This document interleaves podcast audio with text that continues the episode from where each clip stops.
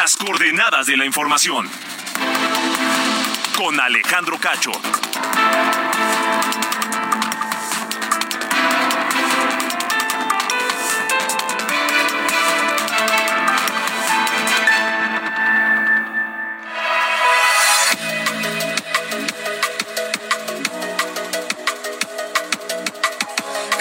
Noches, son las ocho en punto, tiempo del centro de la República Mexicana, las ocho de la noche de este viernes 23 de junio de 2023. Yo soy Alejandro Cacho y me da mucho gusto saludarle como todas las noches aquí en las coordenadas de la información que se transmite a través de la cadena nacional de Heraldo Radio a toda la República Mexicana y también a los Estados Unidos a través de Now Media Radio. Esta noche les eh, saludamos este equipo, Diana Bautista en la jefatura de información, Ángel Arellano los, eh, en la producción y Ulises Villalpando en los controles.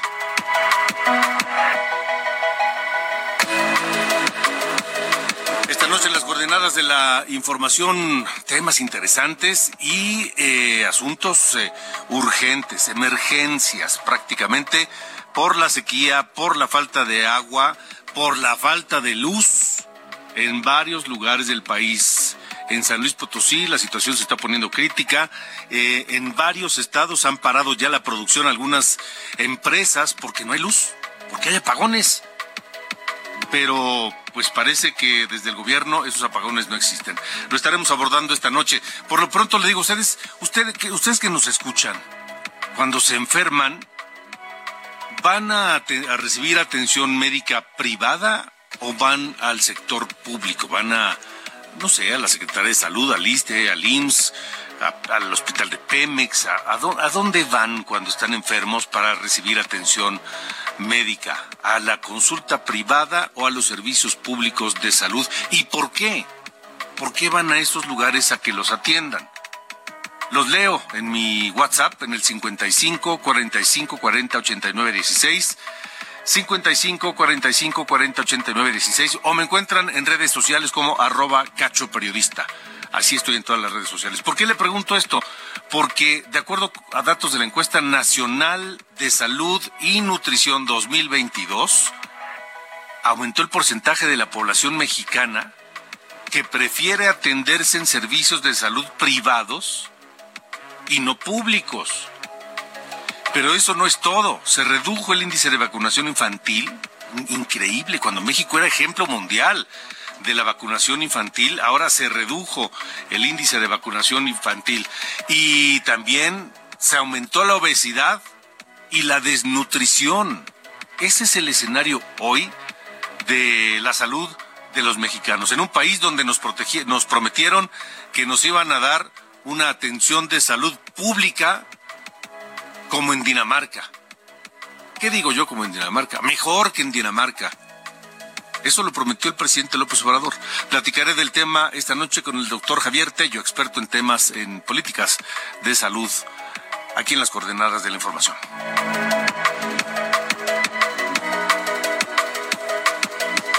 Además, eh, la más reciente investigación sobre violencia y crimen organizado en México de la organización internacional Crisis Group revela que 166 municipios, 166 municipios en México están en riesgo de ser tomados por el crimen organizado y podría intensificarse la cifra, aumentar a medida que se acercan las elecciones de 2024. Insisto, es un reporte de la Organización Internacional Crisis Group. 166 municipios podrían ser tomados por el crimen organizado y ese número podría aumentar. Platicaré esta noche con André Rangel, oficial senior de comunicaciones de Crisis Group de América Latina y el Caribe.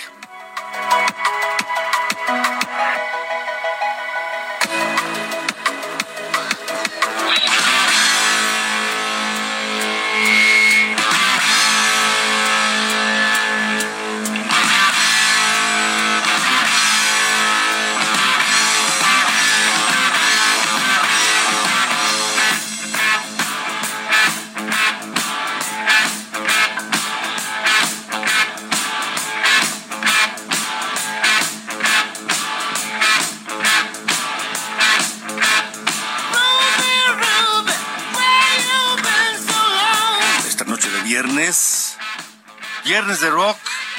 Es Diana Bautista quien ahora nos habla de la parte musical de esta noche. Diana, buenas noches. Buenas noches, Alejandro Auditorio. Escuchamos Go Down de ACDC porque un 23 de junio de 1977 lanzaron el álbum llamado Let There Be Rock que contiene esta canción y como dato en 1979 lanzaron la versión Let There Be Rock The Movie grabado en vivo desde París que además fue el último que Bon Scott grabó antes de morir, solo dos meses antes de su muerte y fue lanzado póstumamente. Por eso esta noche estamos escuchando a ACDC. Alejandro, ¿qué te parece? Viernes de rock, como bien comentas. Pues me parece muy bien, la verdad, para, para terminar con ánimo y con, con energía la semana en este viernes y ya que cada quien haga su plan, ¿no? Así es, y pues no, no, no paramos ahí porque los consentidos, los Beatles, también van a estar musicalizando esta noche. Me parece muy correcto, gracias Diana. Gracias Alejandro, buenas noches.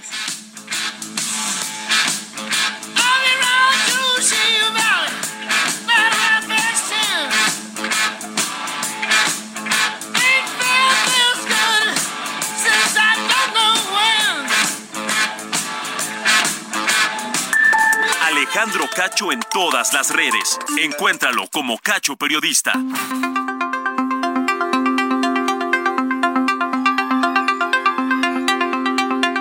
Son las 8 de la noche con 7 minutos ya, 8 con 7 tiempo del centro de la República Mexicana. Estos datos son escalofriantes. No hay vuelta de hoja. Mire, pese a que en marzo el presidente López Obrador refutó las afirmaciones del secretario de Estado de Estados Unidos, Anthony Blinken, quien dijo que existen lugares en México dominados por organizaciones del narcotráfico. Pese a esto, pese a que el presidente pues lo niega, porque ya sabe, él siempre tiene otros datos, ahora se sabe que 166 municipios del país están en riesgo de caer en manos, en ser tomados por el crimen organizado. Y esa cifra podría, podría aumentar o la situación crítica de estos municipios podría intensificarse a medida de que se acercan las elecciones el próximo año. Esto lo dice la más reciente investigación sobre violencia y crimen organizado en México de la Organización Internacional Crisis Group.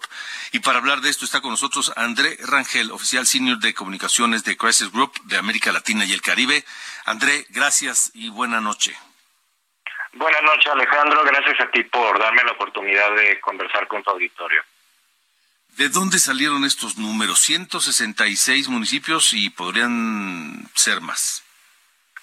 Eh, claro, Alejandro, te explico la metodología de nuestra investigación. Nosotros hicimos un análisis de los de 2.457 municipios del total de México, que son 2.469, porque para eso había datos disponibles, y con base en entrevistas con funcionarios de, eh, digamos, de las fuerzas de seguridad en México, en particular un alto rango de la Secretaría de Defensa, eh, identificamos que eh, las, digamos, los municipios más propensos para la corrupción o a la corrupción, en particular alcaldes y policías locales, se encuentran en lugares con poblaciones entre 20 mil y 55 mil habitantes, que además se encuentran eh, ubicados cerca de vías de comunicación y de transporte que dan acceso a puertos y a los Estados Unidos. Entonces, hicimos un análisis de estos municipios e identificamos 166 que cumplen con estas características eh, los, la mayoría se encuentran en los estados de Chiapas, Guerrero, Michoacán, San Luis Potosí y Veracruz, pero también hay otros que se encuentran en otros estados y que, como tú bien decías, eh, podrían estar en riesgo de captura por el crimen organizado, en particular a medida que se acercan las próximas elecciones de 2024. André, ¿de qué, de qué manera influyen estas características particulares de estos sitios, eh, cerca de vías de comunicación, cerca de Estados Unidos? ¿Por qué, por qué ¿Por qué esas condiciones favorecen la presencia de los grupos de delincuencia organizada? Es debido a que estos municipios, eh, digamos, son lugares eh, ideales para el tráfico de drogas y, otras actividades ilícitas a las que se dedican los grupos eh, armados criminales en México. una cosa que también hemos identificado en nuestras investigaciones más recientes sobre México es que estos grupos criminales no solo se han multiplicado desde, digamos, unos cuantos al inicio de, la intensificación de la guerra contra las drogas durante el sexenio de Felipe Calderón en 2006, eh, hasta llegar a más de 200 en la actualidad, sino también han diversificado sus portafolios, eh, han incursionado, además, digamos, de dedicarse a, otros mercados ilícitos tradicionales como el tráfico de drogas o la extorsión, han incursionado en el robo de combustible, en el control de productos agrícolas, en el control de algunos puertos eh, y también en, digamos, minería y en el tráfico de personas. Entonces, estos municipios que cuentan con estas características son altamente atractivos para estos grupos debido a sus intereses económicos. Ok. Ahora, André, ¿el gobierno de México ya lo sabe? ¿Ya se dio cuenta y o ya está haciendo algo? Eh, sí, las, eh, digamos, las, las agencias encargadas de la seguridad pública en México están conscientes de este fenómeno. Sin embargo, lo que nosotros hemos notado es que la estrategia que han adoptado hasta ahora, sobre todo a nivel nacional o, o digamos desde las autoridades federales, no ha dado los resultados esperados debido a que es necesario involucrar a los gobiernos municipales en la estrategia de seguridad nacional. Hasta ahora, digamos, en los últimos años hemos notado una tendencia a excluir a estos a estos funcionarios. Eh, hay algunas razones que, digamos, son comprensibles eh, para la mayor, para gran parte de la población en México. Los gobiernos y los funcionarios municipales son percibidos como proclives a la corrupción, como ineficientes y digamos, esta es una de las razones por las cuales las autoridades federales les han excluido de la estrategia de seguridad, sino, sin embargo, nosotros hemos notado que esto ha traído, digamos, consecuencias negativas, debido a que, a pesar de estas condiciones que mencionaba, los funcionarios locales son quienes mejor conocen las dinámicas y también las circunstancias en las que operan, eh, digamos, las organizaciones criminales en sus comunidades y también son quienes más cerca están, digamos, de, de los ciudadanos que, padecen esta, esta problemática. Ahora, André, la, la, sabemos que las policías municipales son el eslabón más débil de la cadena de, de, o cuerpos de seguridad. Pero, ¿qué hay, eh, qué ha pasado con todo esto una vez que se ha aumentado la presencia de, la, de los militares en las calles, en, en los municipios, en las carreteras, haciendo labores de seguridad pública. Hablo de la Guardia Nacional, del Ejército, de la Marina. ¿Eso ha influido en algo? ¿Ha contenido en algo el fenómeno?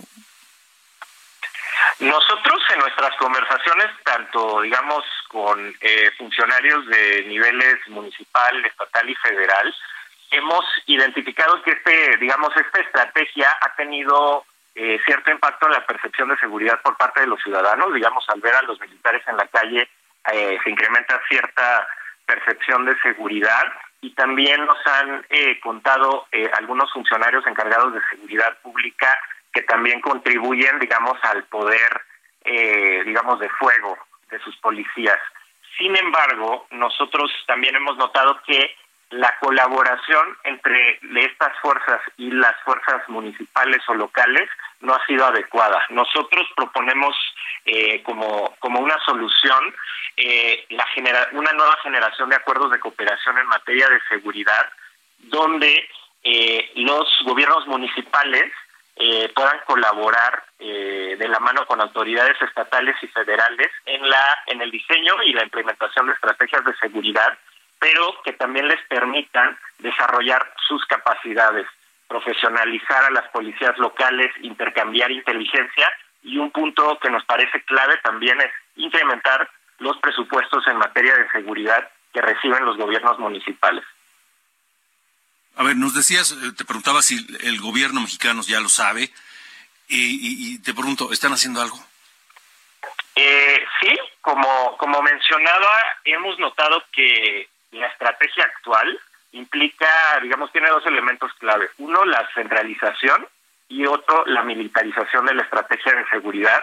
Eh, en las investigaciones que nosotros hemos hecho, hemos identificado que este modelo no ha logrado los resultados esperados debido a que en México el conflicto o la violencia armada no está, digamos, ubicada de manera uniforme a lo largo del territorio nacional, sino está focalizada en ciertos lugares que tienen dinámicas específicas y cuyas comunidades que padecen la violencia tienen necesidades específicas.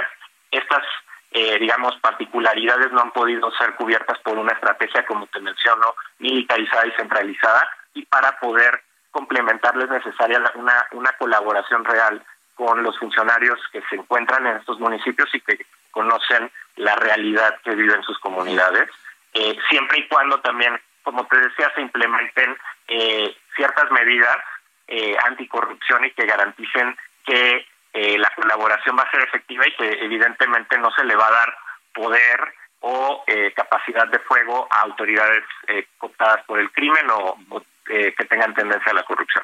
Pero, pero si todo esto sería, digamos, la estrategia correcta para eh, ir, ahora sí que ir recuperando terreno, literalmente.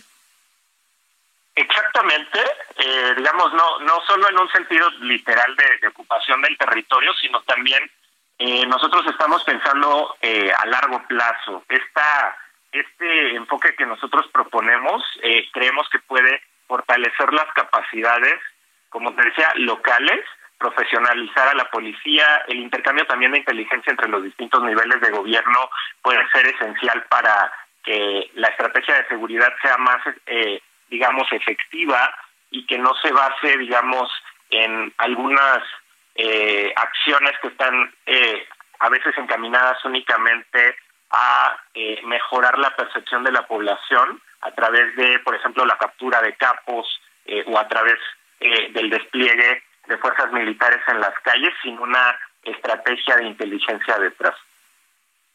Bueno, de acuerdo, André. Gracias eh, por haber tomado esta comunicación. Esperemos que pronto se empiecen a ver los eh, resultados. Muchas gracias. Gracias a ti, Alejandro. Un placer. Hasta luego. Buenas noches. Son las 8 de la noche con 17 minutos, 8.17 tiempo del centro de la República Mexicana.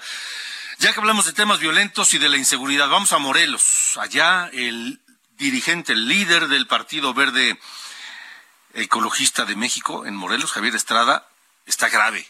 Hoy fue blanco de un atentado. Guadalupe Flores, tú tienes toda la información. Adelante. Gracias, Alejandro. Así es, eh, Faustino Javier Estrada González, diputado federal y local Verde Ecologista de México, el Morelos, fue atacado esta mañana por hombres armados. Pues el ataque se dio en las oficinas, en las puertas pues del sistema de administración tributaria de eh, Cuernavaca, que se ubica al norte de la capital. Eh, de acuerdo con el fiscal eh, de Morelos, Uriel Carmona Gándara, se trató de un ataque directo. lo que señala el fiscal del estado de Morelos, que se están haciendo las investigaciones, dijo que se pudo tratar de una venganza o incluso no descartó también pues posible ataque del crimen organizado, porque bueno, Javier Estrada es líder moral del Partido Verde Ecologista aquí en el estado de Morelos y también eh, pues este ataque se dio cerca de las 11 horas cuando precisamente el diputado descendía de su camioneta, de su auto y fue atacado en Paseo Conquistador eh, frente a estas oficinas del SAT. Hombres armados a bordo de una motocicleta lo atacaron a balazos, recibió cuatro impactos de bala, sin embargo eh, uno le cayó en la mano, en el tórax, otro más en el tórax y también uno más en la cabeza. Se encontraron en la escena de esta eh, hecho violento, calibre 9 milímetros, y lo que está señalando el fiscal es que esperarán las imágenes que proporcione la Comisión Estatal de Seguridad respecto a las cámaras de videovigilancia de la zona para poder dar con los responsables. Hasta este momento te puedo comentar que se mantiene pues estable pero grave y también pues no hay ningún detenido por este por este hecho violento. De información, Alejandro. De acuerdo, Guadalupe, gracias, gracias. Buenas noches. Son las 8 de la noche con 19 minutos, 8 con 19 tiempo del centro de México. Y vamos ahora a la información de Iván Saldaña porque el gobierno de Estados Unidos anunció dos proyectos en la frontera con México para contener el tráfico de fentanilo. Iván, buena noche. Alejandro Auditorio, buenas noches. El Departamento de Seguridad Nacional de Estados Unidos anunció este viernes que entrarán en una nueva etapa de la campaña contra el fentanilo con dos proyectos que denominó Artemis y Rolling Wave con los cuales incrementará sus acciones de inteligencia, investigación y revisión en los puntos fronterizos con México para bloquear el paso de precursores de esta droga. En un comunicado, explicó que Artemis y Rolling Wave estarán conformados por equipos interinstitucionales y multidisciplinarios en ubicaciones estratégicas. Detalla que la operación Artemis, liderada por la Oficina de Aduanas y Protección Fronteriza, reforzará la investigación e inteligencia para interceptar el tráfico de droga y de sus precursores. Paralelamente, Rolling Wave incrementará las inspecciones de tráfico entrante en los puestos de control en la frontera sur, cubriendo cada sector y aprovechando el análisis predictivo y el intercambio de inteligencia. Al respecto, en conferencia de prensa en México, se preguntó al embajador estadounidense Ken Salazar sobre el anuncio del Departamento de Seguridad y si el gobierno de México ya fue informado sobre Artemis y Rolling Wave. Así contestó. Entonces sí, las inspecciones y también subrayo la importancia de las inversiones que se están haciendo en la frontera con eh, las, las, nuevas tecnologías, donde también allí llevamos eh, trabajo bueno con México, compartiendo las tecnologías para que pueda, podamos comunicar y podemos ser más eficiente en eh, crear la seguridad que es parte de una frontera tan eh, vibrante como la frontera que tenemos entre México y Estados Unidos. Artemis y Rolling Wave son la segunda etapa de las operaciones de seguridad de Estados Unidos contra el fentanilo llamadas Loto Azul y Cuatro Jinetes que permitieron al gobierno de Joe Biden detener casi 10 mil libras de fentanilo durante los últimos dos meses. Alejandro Auditorio, mi reporte esta noche. Gracias, Iván. Gracias por eh, la información. Eh, fíjense que tengo información sobre, sobre las llamadas que me están haciendo favor de, favor de enviarme a través de mi WhatsApp, el, el 55 45 40 89 16. Pero antes déjenme decirle que esta situación está, está delicada, está, eh, es importante.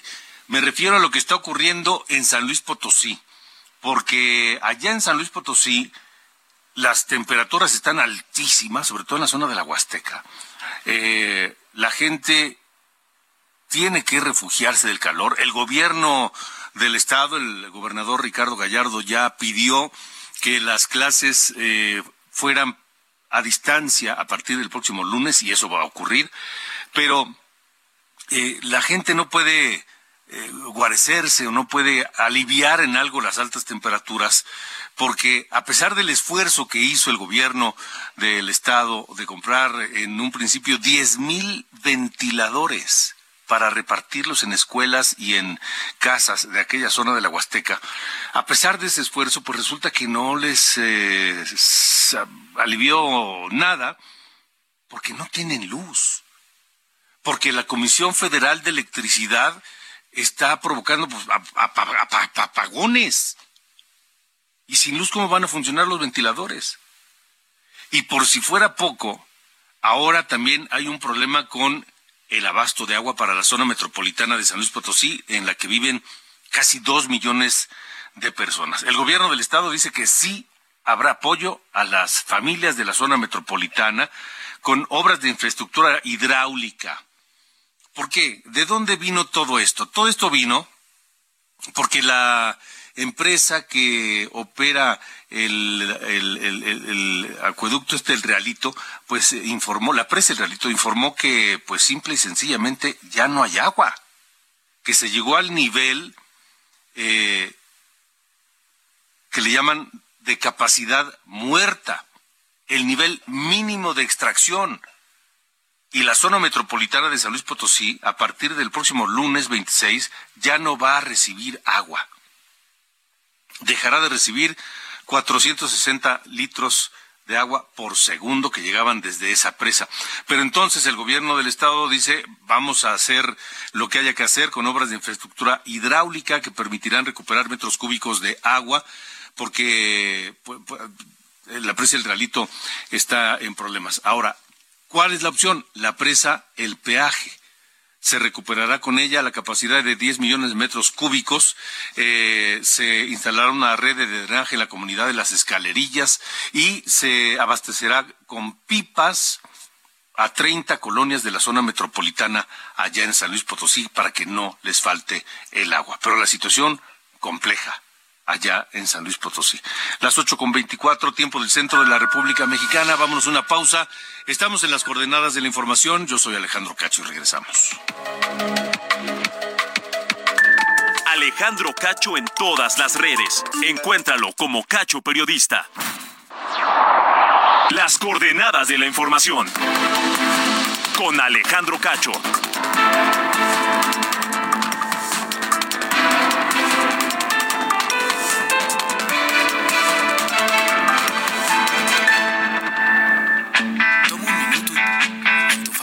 Esas vacaciones en familia, por ejemplo. Ahora piensa en las empresas y en los empleos que hay detrás. El de Juan que conduce autobuses, el de Mari que trabaja en el restaurante. Empresarios y colaboradores trabajamos para que a todos nos vaya mejor. CIRT, Radio y Televisión Mexicanas. Voz de las empresas. Consejo de la Comunicación.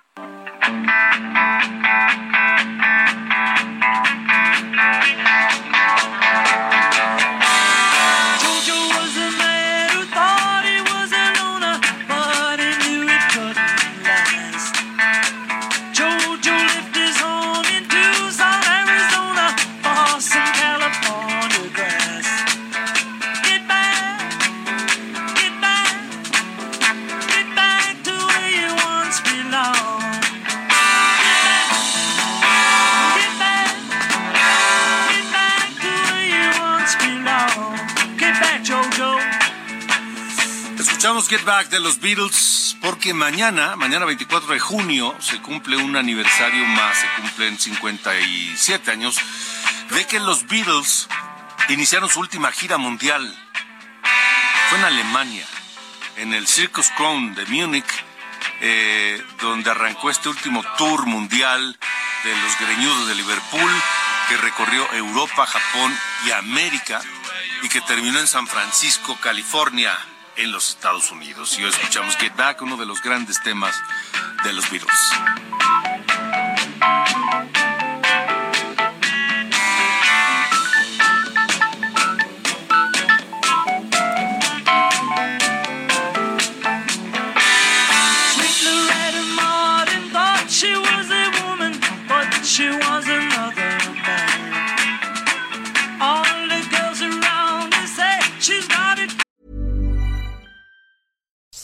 Is that you? Warmer temps mean new Allbirds styles. Meet the Superlight Collection, the lightest ever shoes from Allbirds, now in fresh colors. These must have travel shoes have a lighter than air feel and barely there fit that made them the most packable shoes ever. Plus, they're comfy right out of the box. That means more comfort and less baggage. Experience how Allbirds is redefining comfort. Visit allbirds.com and use code SUPER24 for a free pair of socks with a purchase of $48 or more. That's A L L B I R D S.com, code SUPER24.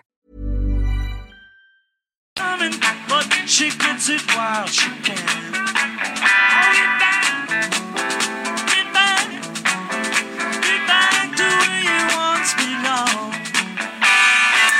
Alejandro Cacho en todas las redes. Encuéntralo como Cacho Periodista.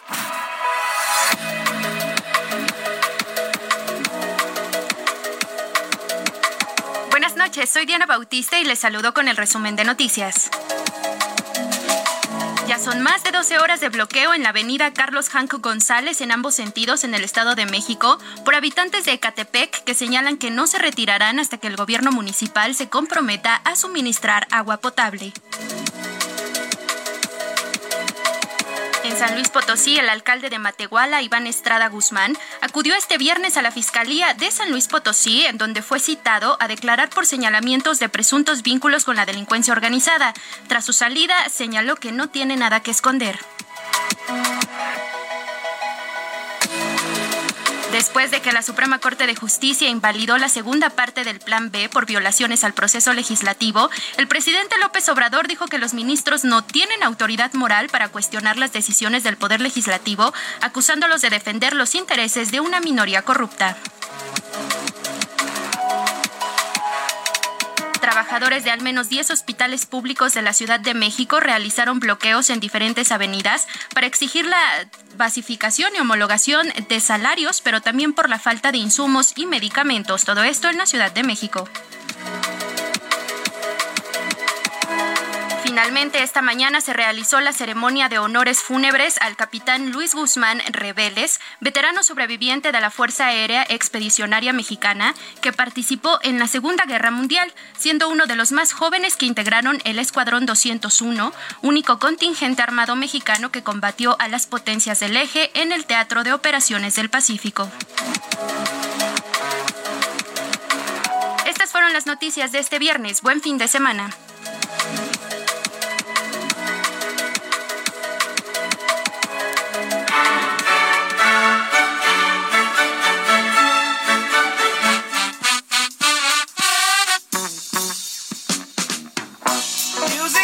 ¿Qué pasó, mi querido Carlos Allende? ¿Ya listo para el fin de semana? Por supuesto que sí. O sea, la única respuesta correcta a esas alturas de un viernes es por supuesto que sí, no puedo esperar. Oye, mi estimado, em, sabrás que desde que se volvió eh, noticia nacional e internacional eh, este asunto de los 43 normalistas de Ayotzinapa eh, y por la presión, obvio, que se ejerció sobre el entonces gobierno de Enrique Peña Nieto, se conformó este grupo interdisciplinario de expertos independientes o GIEI para que ellos hicieran un poco a la par ¿no? de la investigación un tanto ya desacreditada a priori del gobierno de Peña Nieto, pues hicieran la suya, ¿no? Pues porque la neta es que no uno no esperaría, ¿no? De grandes cosas de la PGR ahora de bueno, de entonces de Murillo Karam. Entonces tenían este grupillo, ¿no? De, creo que eran cinco personas o cuatro personas este, expertas en diferentes cosas, términos forenses, ¿no? En cuánta especialidad se necesita para este tipo de investigación. Y desde entonces han estado metidos en la investigación para pues, tratar, ¿no? De dar con la verdad de eh, qué pasó aquella noche de entre el 26 y 27 de septiembre de 2014.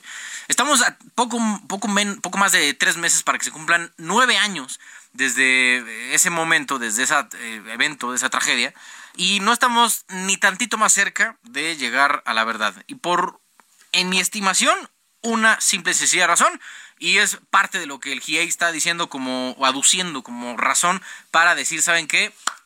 Ahí nos vemos. El 31 de julio es su último día investigando el caso Yotzinapa por una simple y sencilla razón la opacidad que hasta la fecha sigue reinando en el ejército mexicano.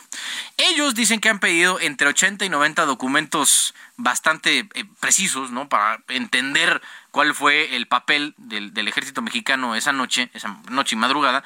Pero eh, todo lo que tiene que ver con la Secretaría de la Defensa han sido activamente opacos, han sido activamente, eh, digamos, evitar la participación, la colaboración con esta investigación, a pesar de que el mismo presidente les ha casi instruido eh, que, colaboren, porque digo, fue parte de sus promesas de campaña. Les vendió una cantidad de, de, esperanza a los papás de los 43 que, iba, que los iba a regresar, que les iba a decir por fin qué había pasado, Estamos entrando al quinto año, casi al sexto, y no, hemos visto ningún tipo de avance. O sea, arrestan a algunas personas, pero realmente el arresto es casi simbólico si no se llega a una sentencia condenatoria firme. Entonces, em, realmente es, creo que parece que el ejército se, se manda solo porque ya no responde ni a las órdenes mismas del comandante supremo. O lo que es más preocupante, Andrés dice una cosa en público y otra en privado. Entonces, seguimos estando eh, en, un, en un punto donde el ejército se rehúsa a colaborar en un evento que me parece es eh, súper importante para el público mexicano, ¿no? para la población mexicana, saber qué pasó esa noche. Y no porque vayamos a, eh, a resucitar ¿no? a los 43 estudiantes que ya a estas alturas del partido parece imposible, sino porque uno, tenemos derecho a la verdad y segundo, es importantísimo para empezar a sanar este, heridas ¿no? de, aquellos, de, aquel, de aquel año. Em, pero parece que no, que aquí el ejército está rehusado, no estamos a gusto con esta investigación y eso solo hace sospechar todavía más. Pero aún así, que el ejército mexicano, que la Secretaría de la Defensa no colabore con los civiles, más en un sexenio que se les ha dado tanto poder y tanto este dinero, como que no sienta nada bien. Y aún así, miren, yo sé que criticar al ejército es poco popular, pero eh, pues uno pensaría, ¿no? Que serían los primeros en, pues, desafanarse ¿no? del, involucramiento en este evento, pero parece que estaban más metidos de lo que originalmente se pensó. Vamos a ver. Muy bien, Sor. Gracias. Fuerte abrazo.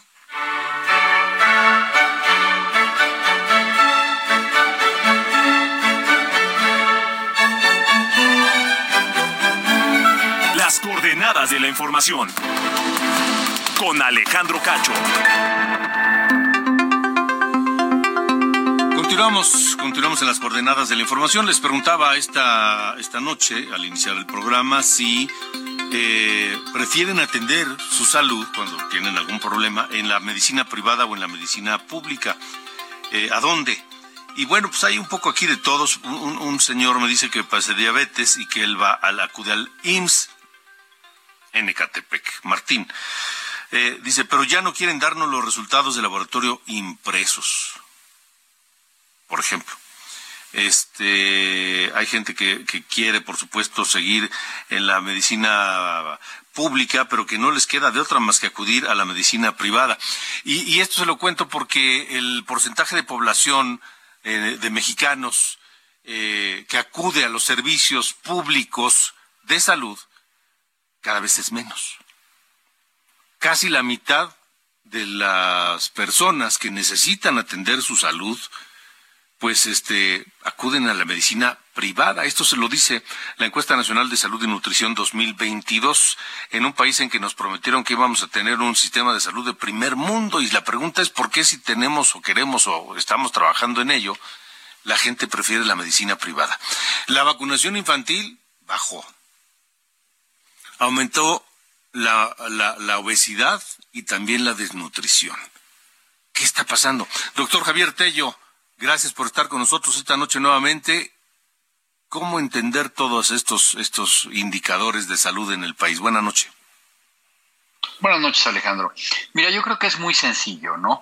Desde el inicio de esta administración, lo que hemos estado viendo ha sido, primero que nada, una política basada en la ideología y en querer tener un control completo sobre algo que debió haberse dejado fluir y mejorar e invertirle dinero. Te voy a poner nada más uh, una, cuestión. Desde nosotros desde los años 80, vamos a, decir que esa es la parte medular donde comenzó realmente la madurez de nuestro sistema de salud. Habíamos tenido pues, eh, eh, diferentes tipos de gobiernos, habíamos tenido gente de diferentes partidos, pero la salud se mantenía, Alejandro. ¿Cuál era la necesidad de querer venir a reinventar la rueda solamente para, para satisfacer una ideología? Entonces, bueno, lo que estamos viendo hoy en esta encuesta nacional de salud y nutrición, nada más para que lo recuerde tu auditorio, que se hace cada año por el Instituto Nacional de Salud Pública, nos está dando estos resultados que, primero que nada, nos dicen que lo que ha sucedido es que no tenemos una mejora sino que tenemos algo que empeora en el cuidado de las enfermedades crónicas no transmisibles, como la diabetes, como la hipertensión arterial, por ejemplo. O encontramos cifras escalofriantes como que uno de cada dos mexicanos adultos en esta encuesta tenía hipertensión arterial. Vemos que cerca del 18% de, de, de la población padece diabetes. Una de cada cinco mujeres adultas en México tiene diabetes tipo 2. Y vaya, el problema es que no se atienden correctamente. Las cifras de obesidad siguen a la alta, las cifras de sobrepeso siguen, siguen a la alta, y lo que nos va a decir el gobierno es que están haciendo mucho porque están sacando ellos campañas y le están poniendo octágonos a los alimentos y vaya, perdón, no quiero que se me malinterprete. Todas las medidas preventivas son adecuadas, Alejandro. Pero lo que no está sucediendo es que estemos tratando el problema con los pacientes que ya tienen estos padecimientos. Alguien tiene hipertensión arterial, ojalá y no la tuviera, ojalá y se cuidara más, pero bueno, una de cada tres personas en el planeta la van a tener, les guste o no. Lo que necesitamos es darles medicamentos, darles tratamiento para que no lleguen a uno de cada dos como está ocurriendo en México. ¿Me explico? Si nosotros no le damos tratamiento a los pacientes con obesidad y nos dedicamos a maldecir a las empresas que fabrican alimentos, a poner impuestos y a regañarlos porque comen eh, cosas que no son políticamente correctas, no voy a, no, no, voy a reducir el problema de la obesidad. Tenemos eh, gente con sobrepeso que requieren tratamiento médico y necesitamos disminuir la tasa del índice de masa corporal y necesitamos este, disminuir el porcentaje de grasa corporal antes de que estos pacientes desarrollen diabetes y tengan un evento cardiovascular. Bueno, ese es el panorama que vemos hacia, hacia el futuro, ¿no? Algo que, que se ha basado en una ideología perdóname, pero en, en, un mala, en una mala concepción de la economía de la salud. ¿Qué sale más barato? Pues siempre va a salir más barato prevenir. Me parece muy bien, pero eso no significa que dejemos de tratar y ahora estamos viendo las consecuencias. Híjole, y, no sé si el, gobierno o las autoridades de salud se están dando cuenta de esto y, están haciendo algo para empezar a detenerlo o revertirlo. Mira, yo le quiero dar una lectura eh, a algo muy, extraño que sucedió. Primero que nada, los resultados de esta encuesta de salud de, y nutrición eh, fueron publicados no como un documento, sino fueron publicados en diferentes artículos incluidos en el, en, ah, el, Boletín de Salud Pública, Salud Pública de México, que es la revista oficial del Instituto Nacional de Salud Pública. El editorial lo saca Zoé Robledo. Perdón, Zoé Robledo no es la autoridad en salud en, en México. Entonces, esto, esto es muy extraño, ¿no? Como si no quisieran abrazar, entender o comunicar directamente. Vaya, perdón, ¿eh? No hemos visto una sola de las autoridades de la Secretaría de Salud que se pronuncia al respecto de, estos resultados. Solamente lo, lo dejo como nota. ¿Por qué? Porque no son resultados alentadores. Lo que estabas tú consultando con tu auditorio hace un momento, Alejandro, ¿qué sucede con la cobertura? Resulta que el 60%, solo el 60% de la gente que tiene seguro social se quiere atender en el seguro social, el 40% no. O sea, perdón, eso, eso significa que tenemos una ineficiencia en la cobertura y que tenemos recursos desperdiciados. Pero cuando tú analizas las causas que están documentadas en esta encuesta, te das cuenta que el 70% de la población prefiere el, los sistemas privados por algo que le llaman acceso. Y es que hoy en día acceso no es tener una clínica en un pueblito, acceso es que yo pueda tener en menos de 10 minutos un servicio, perdón, como el que hoy se tiene en los consultorios adyacentes a farmacias, que los tienes en la esquina. Y cerca del 20% de la población dice que prefieren el servicio privado por la calidad. ¿sí? Entonces, aquí hay una percepción de que no es accesible, de que pierdo tiempo y de que no me tratan bien. En la, ojo, en la encuesta no se preguntó la disponibilidad de medicamentos. Quién sabe por qué, pero estoy seguro que hubiera salido también ahí algo. Entonces imagínate que tienes un sistema de salud donde te digo, solo cuatro de cada diez pacientes del Seguro Social quieren ir al Seguro Social y la mitad de los pacientes del ISTE se resisten a ir al ISTE y van a la medicina privada. Perdón, Alejandro, la medicina en México se está privatizando cada vez más y cada vez más la gente está pagando de su bolsillo, lo cual nos pone en unas condiciones bastante deplorables porque la gente está gastando en porcentaje del Producto Interno Bruto más en México en salud que cualquier otro país. Qué dato ese, Javier. Un mexicano gasta más de su bolsillo para atenderse en la medicina privada que lo que se gasta en otro país. Es correcto, esos son los datos de la OCDE cuando lo calculamos en porcentaje del Producto Interno Bruto, claro, porque vaya, no vas a comparar una cosa con otra, pero vaya, eh, eh, en México es el gasto de bolsillo más grande que se tiene en la OCDE. ¿Por qué? Lo estamos viendo en estas cifras, ¿sí? Si la gente le están descontando de su salario para que se atienda en el Seguro Social, pero no percibe que haya una conveniencia, y, te lo entiendo. Imagínate, siempre pongo este ejemplo, ¿no? Una señora que tiene que trabajar y que tiene dos niños con mocos, con calentura o lo que sea. ¿Tú crees que esa señora puede subirse a una combi, este, viajar 10 kilómetros a quién sabe dónde, llegar a una clínica donde la van a tener sentada cuatro horas para que al final le den una receta y llegue a una farmacia donde no tienen medicamentos? O sea, para el mejor de los casos, ¿no? En el mejor de los casos, porque si no le van a posponer la, la consulta. Es correcto pues prefiere ir a la farmacia de la esquina y que le resuelvan por 35, 50 pesos el problema. Y eso es muy malo. ¿Hay salida, Javier? Sobre todo... Mira. sí. Sí, te escucho. No, pregunto si hay salida y si ya se dieron cuenta de dónde, por dónde es la salida o la solución en las autoridades. No sé si se quieran dar cuenta por una cuestión. Repito, e, este gobierno ha manejado la salud con un sentido absolutamente ideológico y una serie de eh, dislates absolutos. Primero que nada, ¿no? siempre lo platico de manera histórica. A mediados del 2019 decidieron que la compra consolidada de medicamentos la iban a quitar y la iban a hacer a su modo y tuvimos una de las peores desabastos que hemos tenido, el peor más bien, y del cual todavía no salimos. Empezando el 2020 quitaron el seguro popular y fue una catástrofe para cualquier cantidad de, gente que no tenía cómo cubrir sus gastos catastróficos. El pésimo manejo de la pandemia, que prefiero ya no mencionar, con 700 mil o 800 mil muertos, dependiendo del autor que, consultes. ¿sí? El rotundo fracaso de un INSABI que no fue más que diseñado para hacerse de los recursos en salud y hoy nos están eh, inaugurando un IMSS Bienestar que lo único que es, eso no es un nuevo sistema de salud, es una centralización operativa y presupuestal del gasto en salud tomando los recursos en salud de cada una de las entidades y pintándolos de blanco y verde, pero son exactamente el mismo servicio de salud que ya tenían. Conclusión, hoy en la mañana, seguro lo tienes ahí en tu escaleta de noticias, viste las protestas de mis colegas médicos que no tienen una basificación, que no tienen salarios dignos y que ahora les dijeron en, en, la Ciudad de México, los servicios de salud de la Ciudad de México, que creen, los vamos a recontratar ahora con quién sabe quién en el Seguro Popular, ¿no? Es decir, lo último que tú puedes ver en todo esto que te acabo de decir es el interés en el paciente. Yo no veo que el gobierno le interese esta señora de la que te platiqué, no veo que le interese los niños con cáncer, no veo que le interese un paciente con diabetes que no encuentra insulina y que si se la llegan a dar de todos modos no le dan las jeringas y las tiene que comprar de su dinero, ¿no? Pues vaya, vaya escenario desolador, Javier, terrible, terrible. Lamentablemente quisiéramos decir otra cosa y, y vaya, ojalá y alguien llegara y nos quisiera desmentir, pero Alejandro, son las cifras que el mismo Instituto Nacional de Salud Pública publicó el día de ayer. Sí.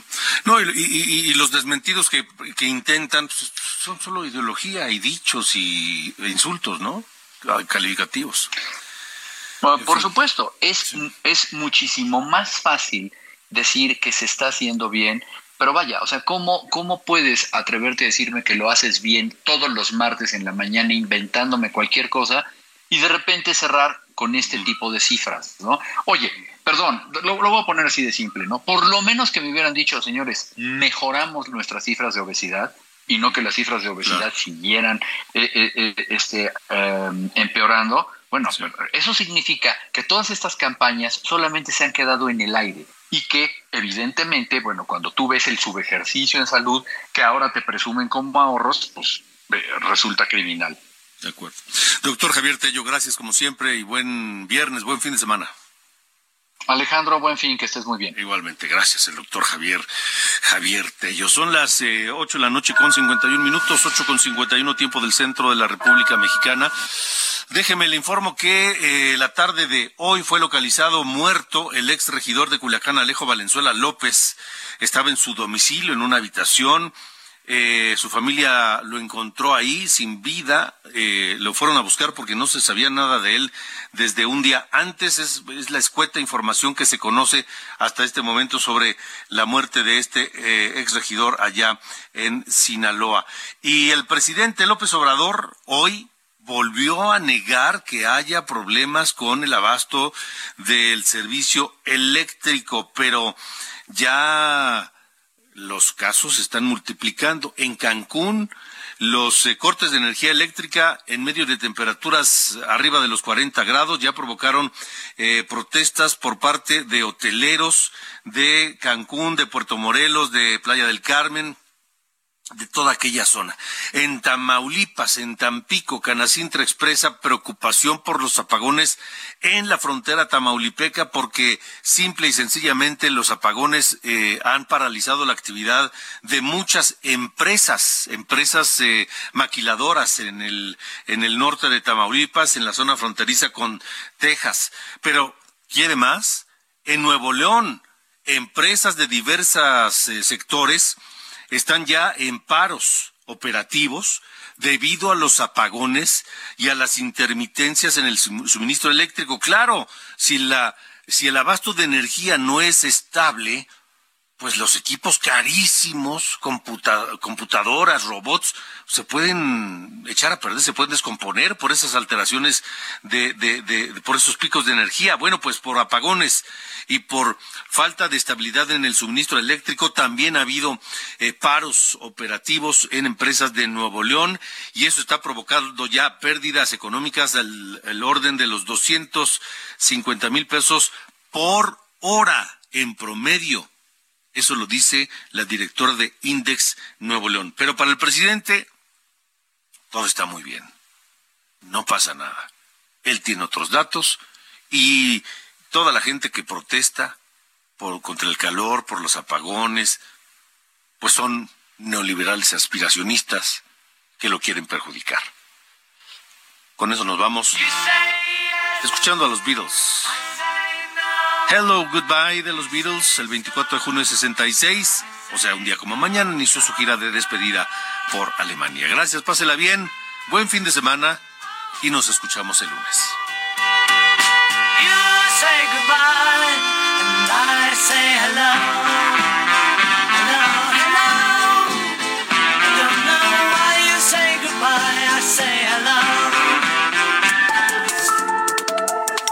Esto fue las coordenadas de la información.